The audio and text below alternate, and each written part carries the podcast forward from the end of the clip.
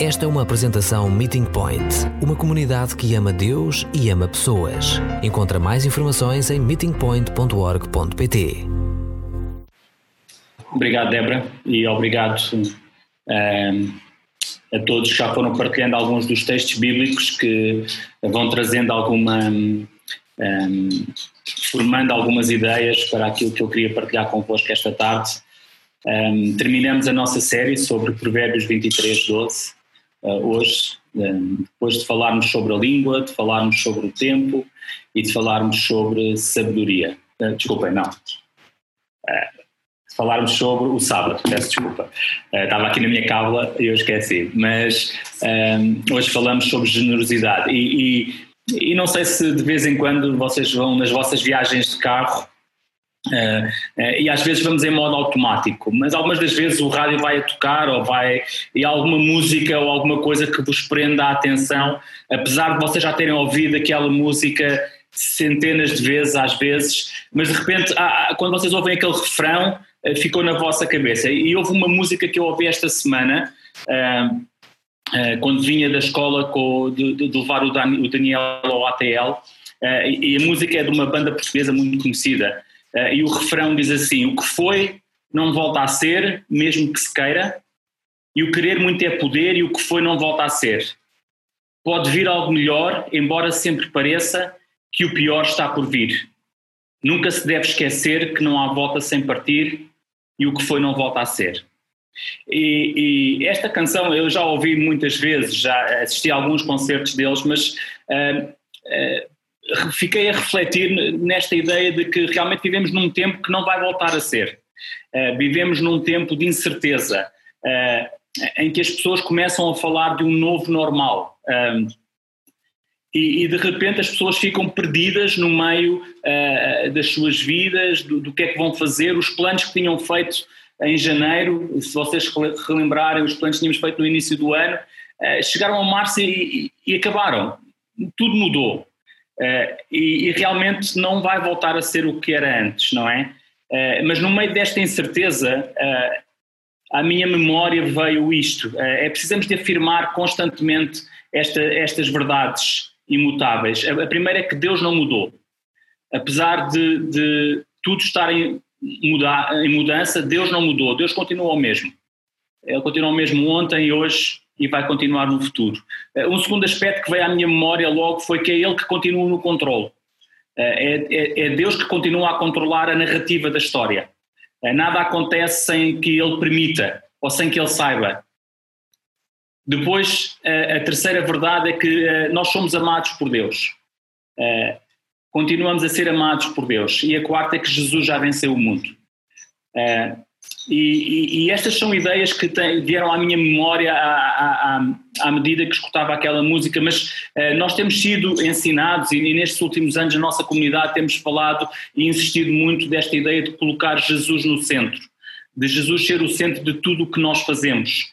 Uh, e por isso uh, falamos de, de, viver um amor diário com Jesus, não é? E eu vou usar aqui uma, algumas palavras não minhas, mas do pastor Carlos McCord, uh, de viver um amor diário com Jesus, de não pararmos o amor, uh, de a cada manhã podermos dizer Jesus, seja bem-vindo à minha vida. E, e, o pastor Carlos desafiou-nos e tem-nos sido desafiado, desafiado a viver nesta dinâmica destas três dimensões, de receber, eh, de regozijarmos e de repartir. Eh, de receber de Jesus diariamente, de nos regozijarmos e nos alegrarmos com aquilo que Ele nos tem dado, mas também de repartir. E repartir tem a ver com isto, com generosidade, em sermos generosos todos os dias, repartir aquilo que temos recebido da parte de Deus. E generosidade simplesmente significa dar prontamente aos outros, sem esperar alguém troca. Partilharmos aquilo que nós temos, eh, eu não quero falar de dinheiro hoje, eh, seria muito fácil ligarmos generosidade a dinheiro, eh, mas não é isso que eu queria falar hoje. Mas eu creio que a generosidade, como vimos no vídeo do início, está dentro de cada um de nós e ela precisa de ser cultivada como aquela planta que nós vimos no vídeo.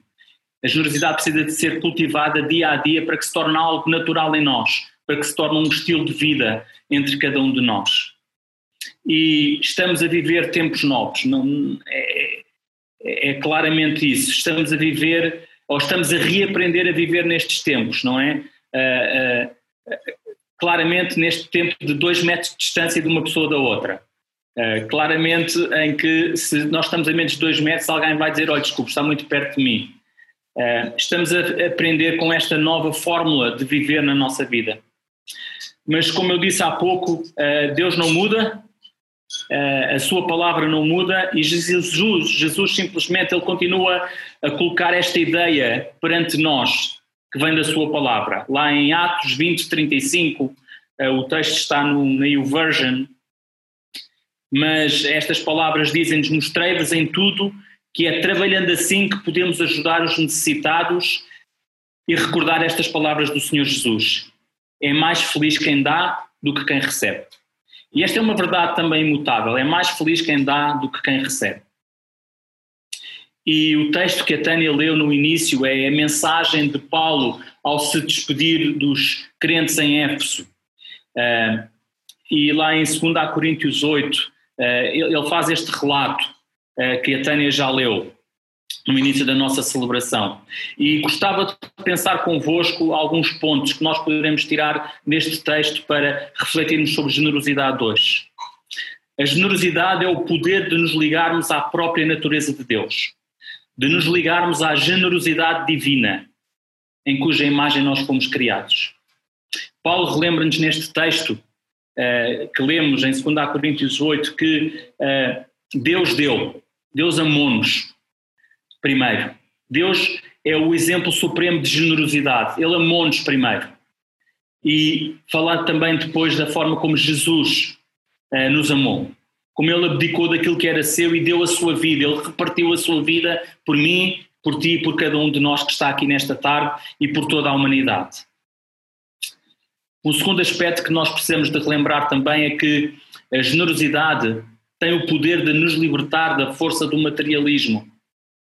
Uh, Paulo, a olharmos para o texto, uh, Paulo uh, descreve como esta, esta ideia nos liberta do materialismo. Nós lemos lá que os crentes da Macedónia fizeram com que, se com que encontrassem ainda muito mais para dar. E se vocês forem ver o contexto desta igreja, não era uma igreja muito rica, era uma igreja que passava por bastantes dificuldades, mas eles fizeram com que encontrassem ainda muito mais para dar. Se vocês me perguntassem a mim agora quais são as coisas que eu quero, o que é que eu quero para mim, para a minha vida? Uh, e se fizessem depois uma segunda pergunta é porque é que eu as quero? Uh, se calhar ao conversarmos iríamos perceber que muitas dessas coisas são limitadas no tempo. E, e se calhar alguns de vocês podem pensar, eu gostava de um, um carro novo, de remodelar a minha cozinha, de algumas coisas, e de repente percebemos que tudo isso é limitado no tempo.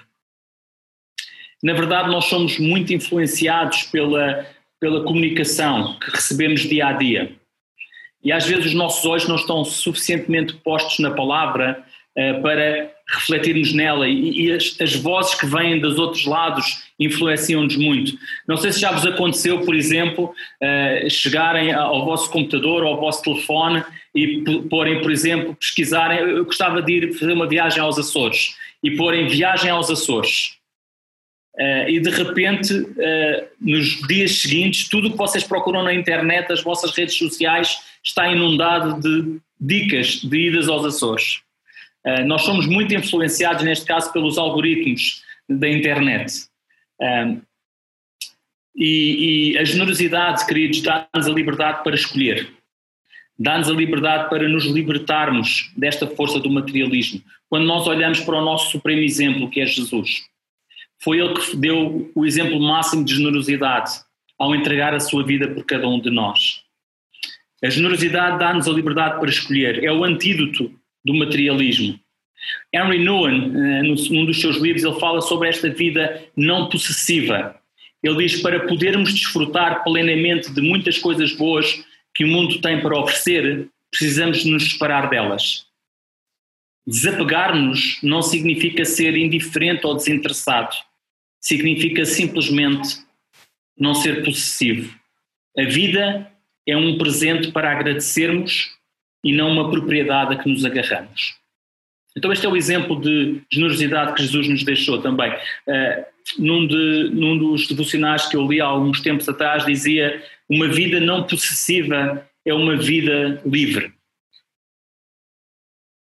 Uh, Lloyd Shadrach, que é um pastor inglês, ele tem esta citação: generosidade é para o materialismo o que a criptonite é para o super-homem.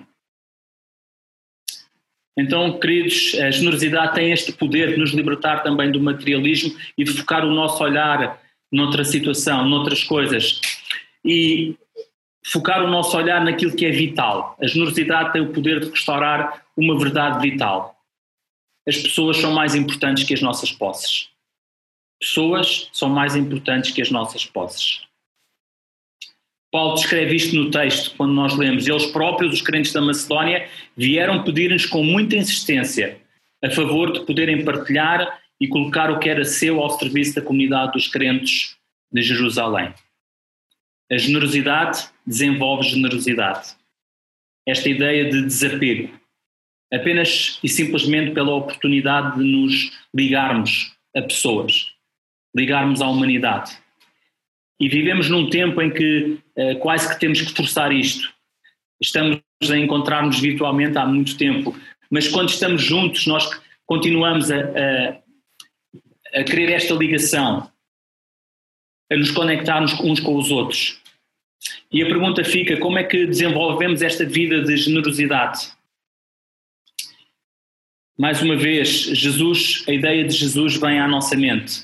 É mais Feliz quem dá do que quem recebe. E tanto Jesus como os seus discípulos e Paulo e os restantes apóstolos nos ensinam muito acerca disto. E Paulo, lá em Gálatas, no capítulo 6, no versículo 9, ele diz: Não nos cansamos de praticar o bem, pois se não desanimarmos, teremos a colheita no tempo devido. E não nos cansamos de praticar o bem, pois. Desculpem pois se não desanimarmos, teremos a colheita no tempo devido. Então, de uma forma muito prática, uh, pequenos gestos de amor e de generosidade podem gerar uma onda maior, uma onda de bem. E esta generosidade pode transformar uma pessoa, a vida de uma família, uma casa, uma cidade e também o mundo. Então, um dos nossos desafios esta semana é conseguirmos perceber como é que podemos ser generosos com aqueles que estão à nossa volta. E, e percebendo claramente continuamos a viver num tempo de restrições de mobilidade. Estamos a fazer alguns ajustes à nossa vivência, alguns de nós já se vão encontrando uh, pouco a pouco, mas relembramos esta ideia: o amor não pode parar. Assim, o desafio é não desistirmos, não desanimarmos de sermos generosos. Eu creio que todos nós temos algo que podemos partilhar com o outro ou com os outros que estão à nossa volta. Creio que este é também um tempo e a oportunidade de sermos usados por Deus para tocar na vida de alguém. Então queria deixar-vos um desafio para cada um de vós esta semana e para mim também. Uh, e o desafio é este: olha ao teu redor. Uh, percebe quais são as necessidades das pessoas que estão à tua volta. E esta semana ser tu as mãos e os braços de Jesus na vida de alguém. Pratica a generosidade de uma forma visível esta semana. Por isso, seja generoso, acolhe, consola, encoraja, reparte, supre. Esta ideia de Jesus vem sempre à nossa mente. É sempre melhor dar do que receber. Assim, ao vivermos a nossa vida diária esta semana, quando recebemos de Jesus, quando nos regozijamos com aquilo que temos recebido, relembremos também de, de, de repartir, de partilhar aquilo que nós temos recebido, sermos generosos em partilhar aquilo que nós temos recebido. Queremos viver vidas generosas. Nós fomos chamados para viver vidas generosas.